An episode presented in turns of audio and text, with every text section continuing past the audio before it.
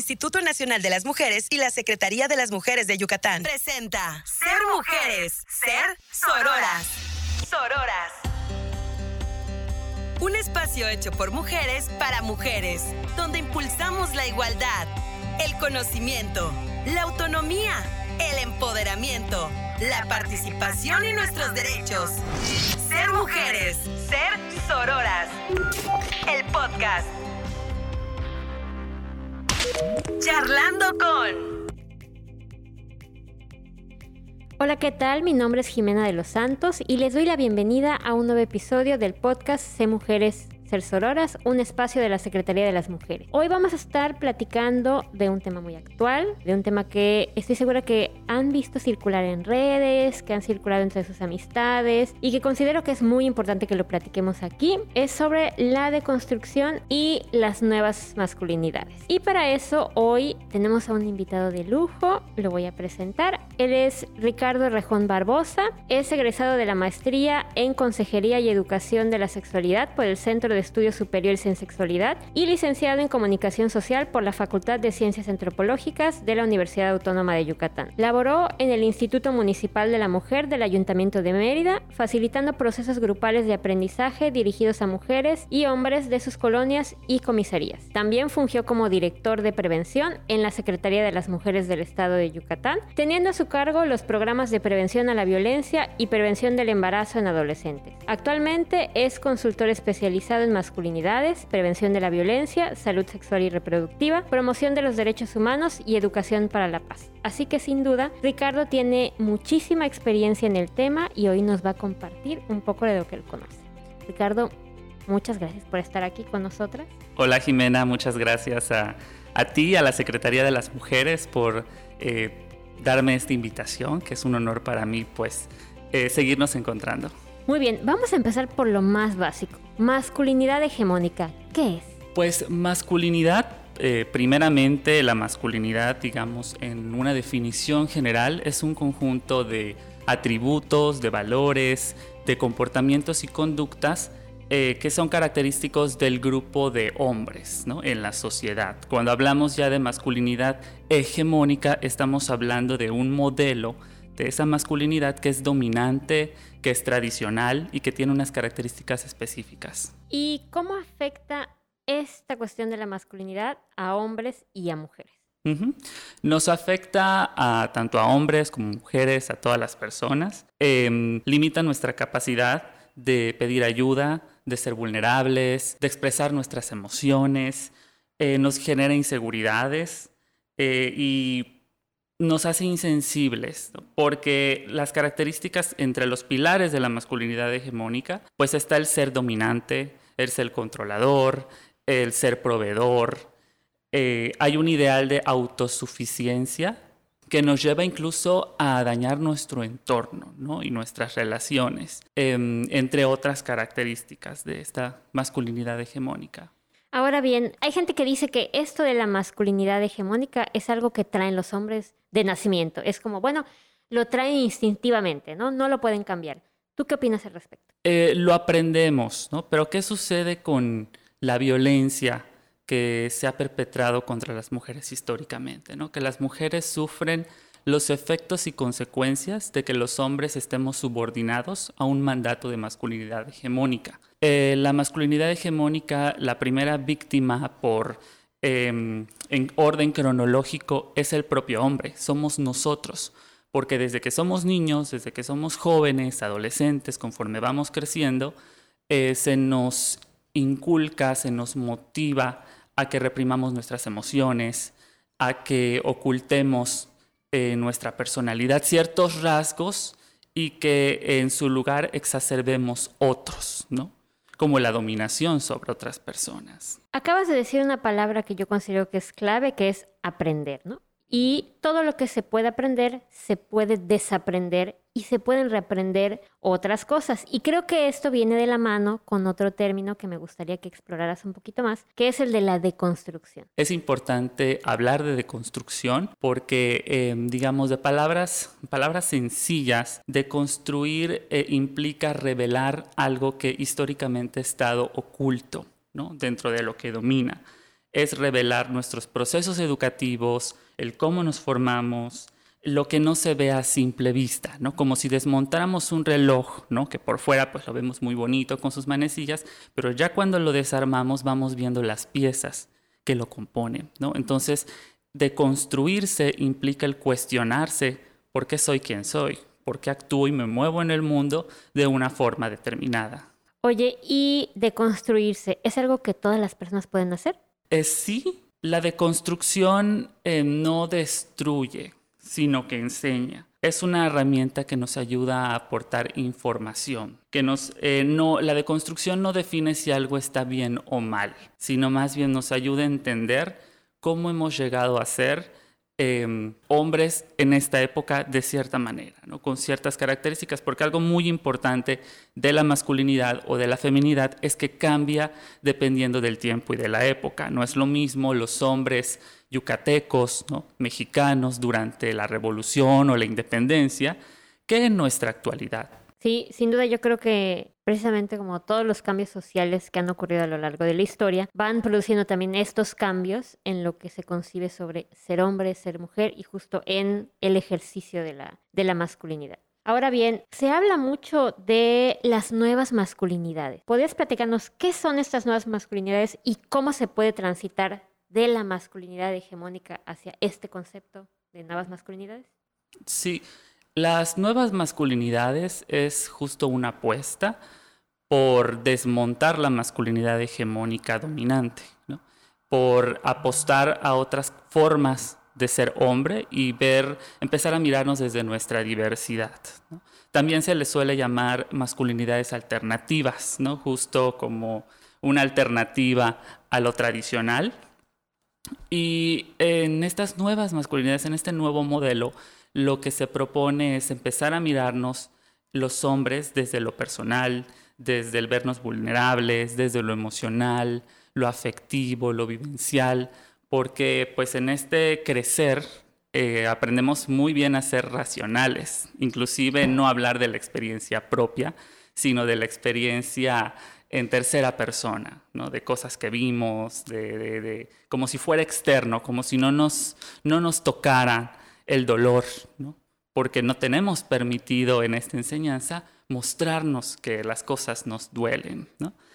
Em, en estas nuevas masculinidades em, nos propone reconocer nuestros privilegios como hombres, porque em, este esquema nos ha beneficiado y nos lleva a ejercer violencia contra las mujeres, y no solo contra las mujeres, contra otras poblaciones, infancias, personas adultas mayores, contra otros hombres, ¿no?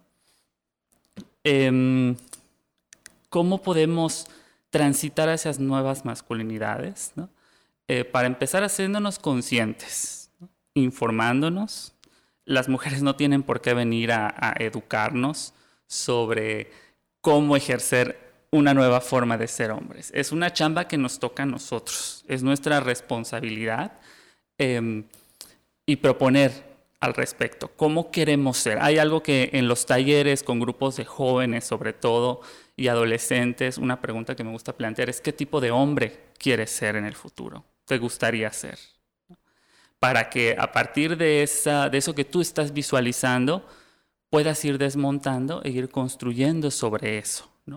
Ahora que hablas de tu experiencia justamente en talleres, ¿qué diferencias has encontrado entre un trabajo como individual, o sea, como un hombre tratando de desentrañar individualmente el tema de sus emociones y hombres trabajando colectivamente o acompañándose colectivamente en ese proceso? Ambos procesos son necesarios. No podemos em, simplificar, o sea, a problemas muy complejos o muy graves como la violencia, eh, no podemos darle respuestas tan sencillas. Entonces pensar que el cambio está en uno mismo es insuficiente. Y lo colectivo también es necesario. O sea, realmente va de la mano. Tanto yo como hombre, en mis ratos conmigo mismo, ¿no? de soledad, eh, tengo que hacerme esas preguntas, este ejercicio introspectivo, pero también necesitamos ponerlo sobre la mesa con otros hombres. Creo que eso es lo que, bueno, están empezando a surgir como propuestas, ¿no? En todo el país y a nivel mundial y en Yucatán de colectivos, eh, grupos de hombres que empiezan a reunirse para hablar de estos temas, porque es, em, es indispensable eh, justo que entre hombres nos podamos como encontrar, ¿no? espejear, reflejar nuestras experiencias. Eh, digamos como solos en nuestra habitación o entre cuatro paredes, pues no, no vamos a lograr ese cambio. ¿Tú por qué consideras que son, digo, yo creo que ya lo medio trazaste, pero si puedes profundizar un poquito, ¿por qué consideras que son importantes estas nuevas masculinidades? O sea, ¿por qué es importante tomarlas en serio, no? Porque a veces veo por ahí que es tomado como muy a la ligera, ¿no? ¿De dónde radica su, su necesidad? Es una pregunta em, muy buena, muy em, importante, porque el feminismo no nos excluye a los hombres. El feminismo, si bien es un movimiento eh, de mujeres que ha crecido bajo su liderazgo, eh, también nos interpela porque eh, de nada nos va a servir trabajar únicamente con grupos de mujeres, con víctimas de violencia y sobre los problemas que la aquejan y dejar a los generadores de violencia, en este caso el grupo de hombres, pues sin este trabajo colectivo, ¿no? grupal, es muy importante que nos demos cuenta de que nos necesitamos. Tanto mujeres como hombres nos necesitamos y entre hombres.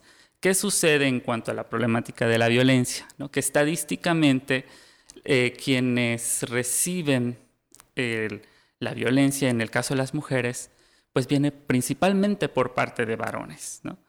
Y en el caso de los hombres, pues nosotros morimos a manos de otros hombres, no somos quienes ejercemos violencia contra nosotros. son muy raros los casos, o estadísticamente hablando, es muy bajo el número de mujeres que ejercen violencia contra otros hombres.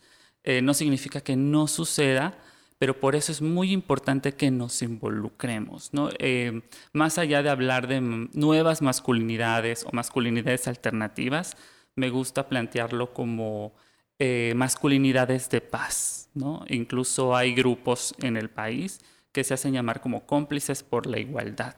Qué interesante, ¿no? Yo no había escuchado ese, ese, ese concepto de masculinidades de paz. Y me gusta mucho que lo hayas enmarcado justo en este contexto de hablar sobre violencia sistémica, o sea que cuando hablamos de violencia, la diferencia entre violencia y violencia sistémica es que estamos hablando justo de sistemas de violencia que se van normalizando. Y por eso justamente hablamos de eh, la violencia ejercida hacia mujeres responde a fenómenos distintos a la violencia ejercida entre hombres y en ambos casos son violencias que merecen ser exploradas, desentrañadas y también modificadas, ¿no? En justo comportamientos y acciones de paz. Eh, ahora, para quienes nos escuchan y quieren profundizar un poquito más o quieren empezar a explorar esta cuestión de la deconstrucción y las nuevas masculinidades, ¿qué pequeñas acciones, qué acciones en nuestra vida cotidiana podemos empezar a hacer para iniciar este proceso de deconstrucción? Eh, bueno, eh, creo que ya en nuestra actualidad, afortunadamente, en nuestras sociedades,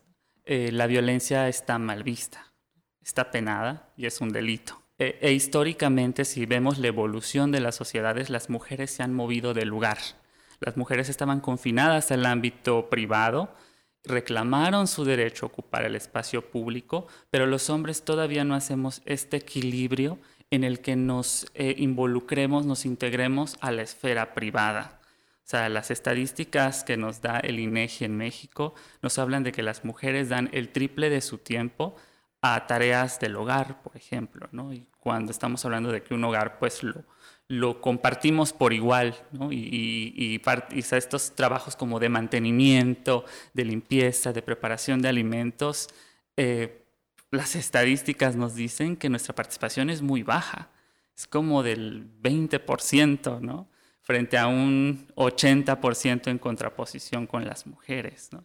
Entonces, mirando nuestra vida cotidiana, las, estas pequeñas actividades que hacemos a diario, em, solemos responsabilizar mucho a las mujeres de crear hombres machistas.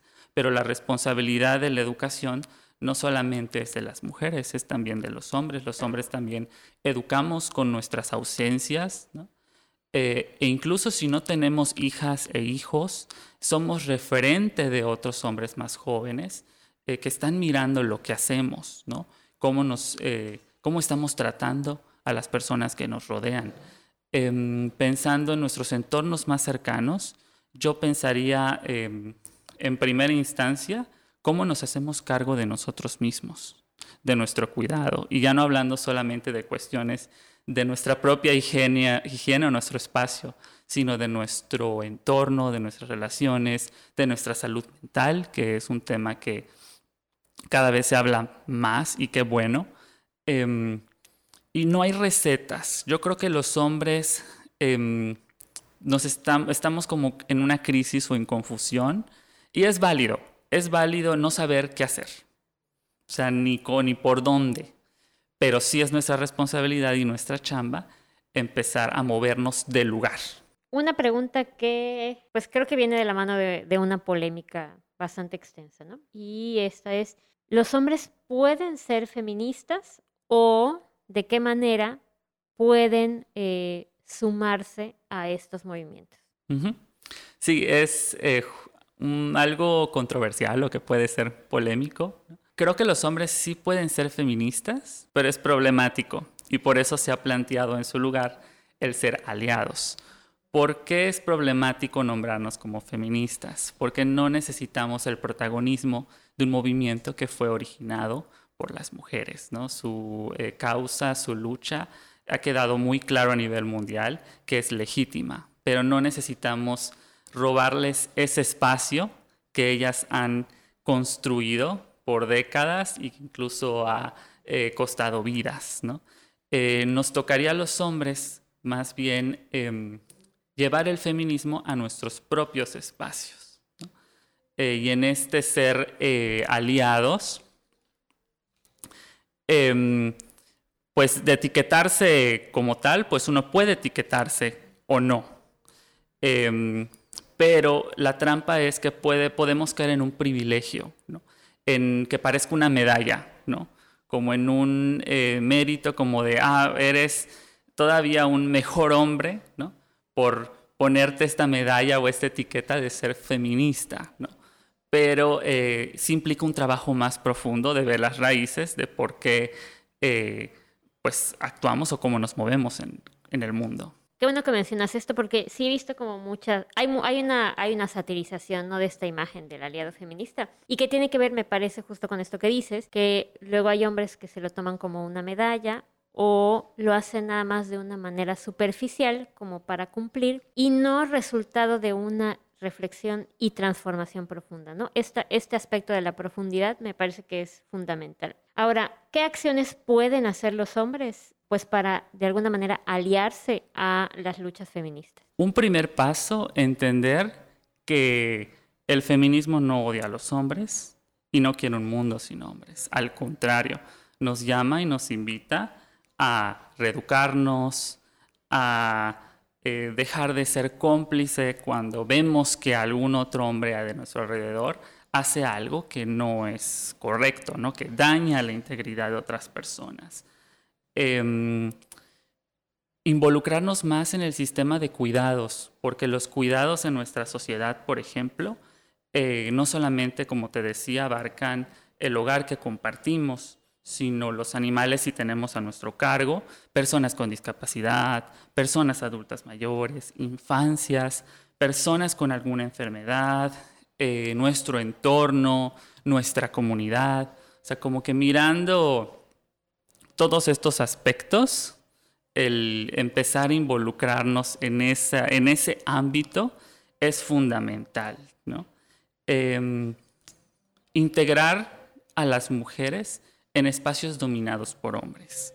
No excluirlas ni, formar parte como de estas bromas eh, como para cuestionar su presencia, sino incluso animar a otros hombres de qué bueno, ¿no? que, se están integrando em, a otros campos de laborales o académicos, de la educación.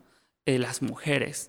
Y antes de cerrar, Ricardo, ¿algo más que quieras agregarnos de lo que hemos estado platicando? ¿Algún detalle que crees que se nos haya escapado y que quieras, y que quieras profundizar? Sí, em, especialmente porque se acerca una fecha conmemorativa importante, que es el 8 de marzo, el Día Internacional de la Mujer, eh, y pues para clarificar cómo estas dudas de mm, acciones concretas, cómo podemos involucrarnos los hombres, eh, han circulado ya desde los últimos años eh, como una pauta que incluso tanto mujeres como hombres han estado compartiendo, que es aprovechar ese día para escuchar lo que las mujeres tienen que decirnos, hablar con otros hombres sobre cómo nos sentimos, ¿no? sobre cómo nos pesa este mandato de la masculinidad y los costos que conlleva, hacerse cargo de hijas, hijos, ofrecerse eh, a cuidar infancias eh, cuando las mujeres salen a marchar, ¿no?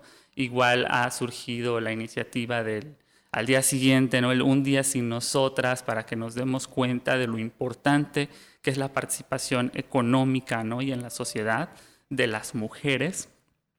Em, y promover que en, que en estos, que, que, que, en, estos temas ellas tengan como el protagonismo y guardar silencio, escuchar, ¿no? O sea, no tenemos que tener la última palabra y tener la razón siempre.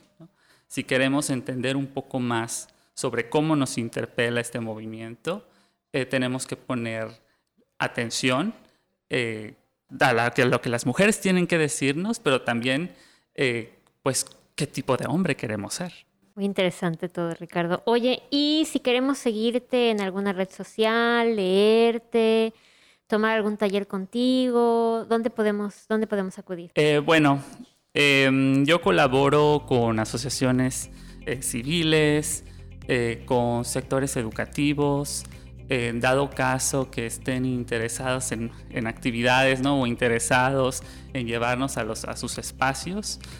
Somos una red de, de, hombres y mujeres que trabajamos tanto con infancias como con adolescentes, con personas adultas.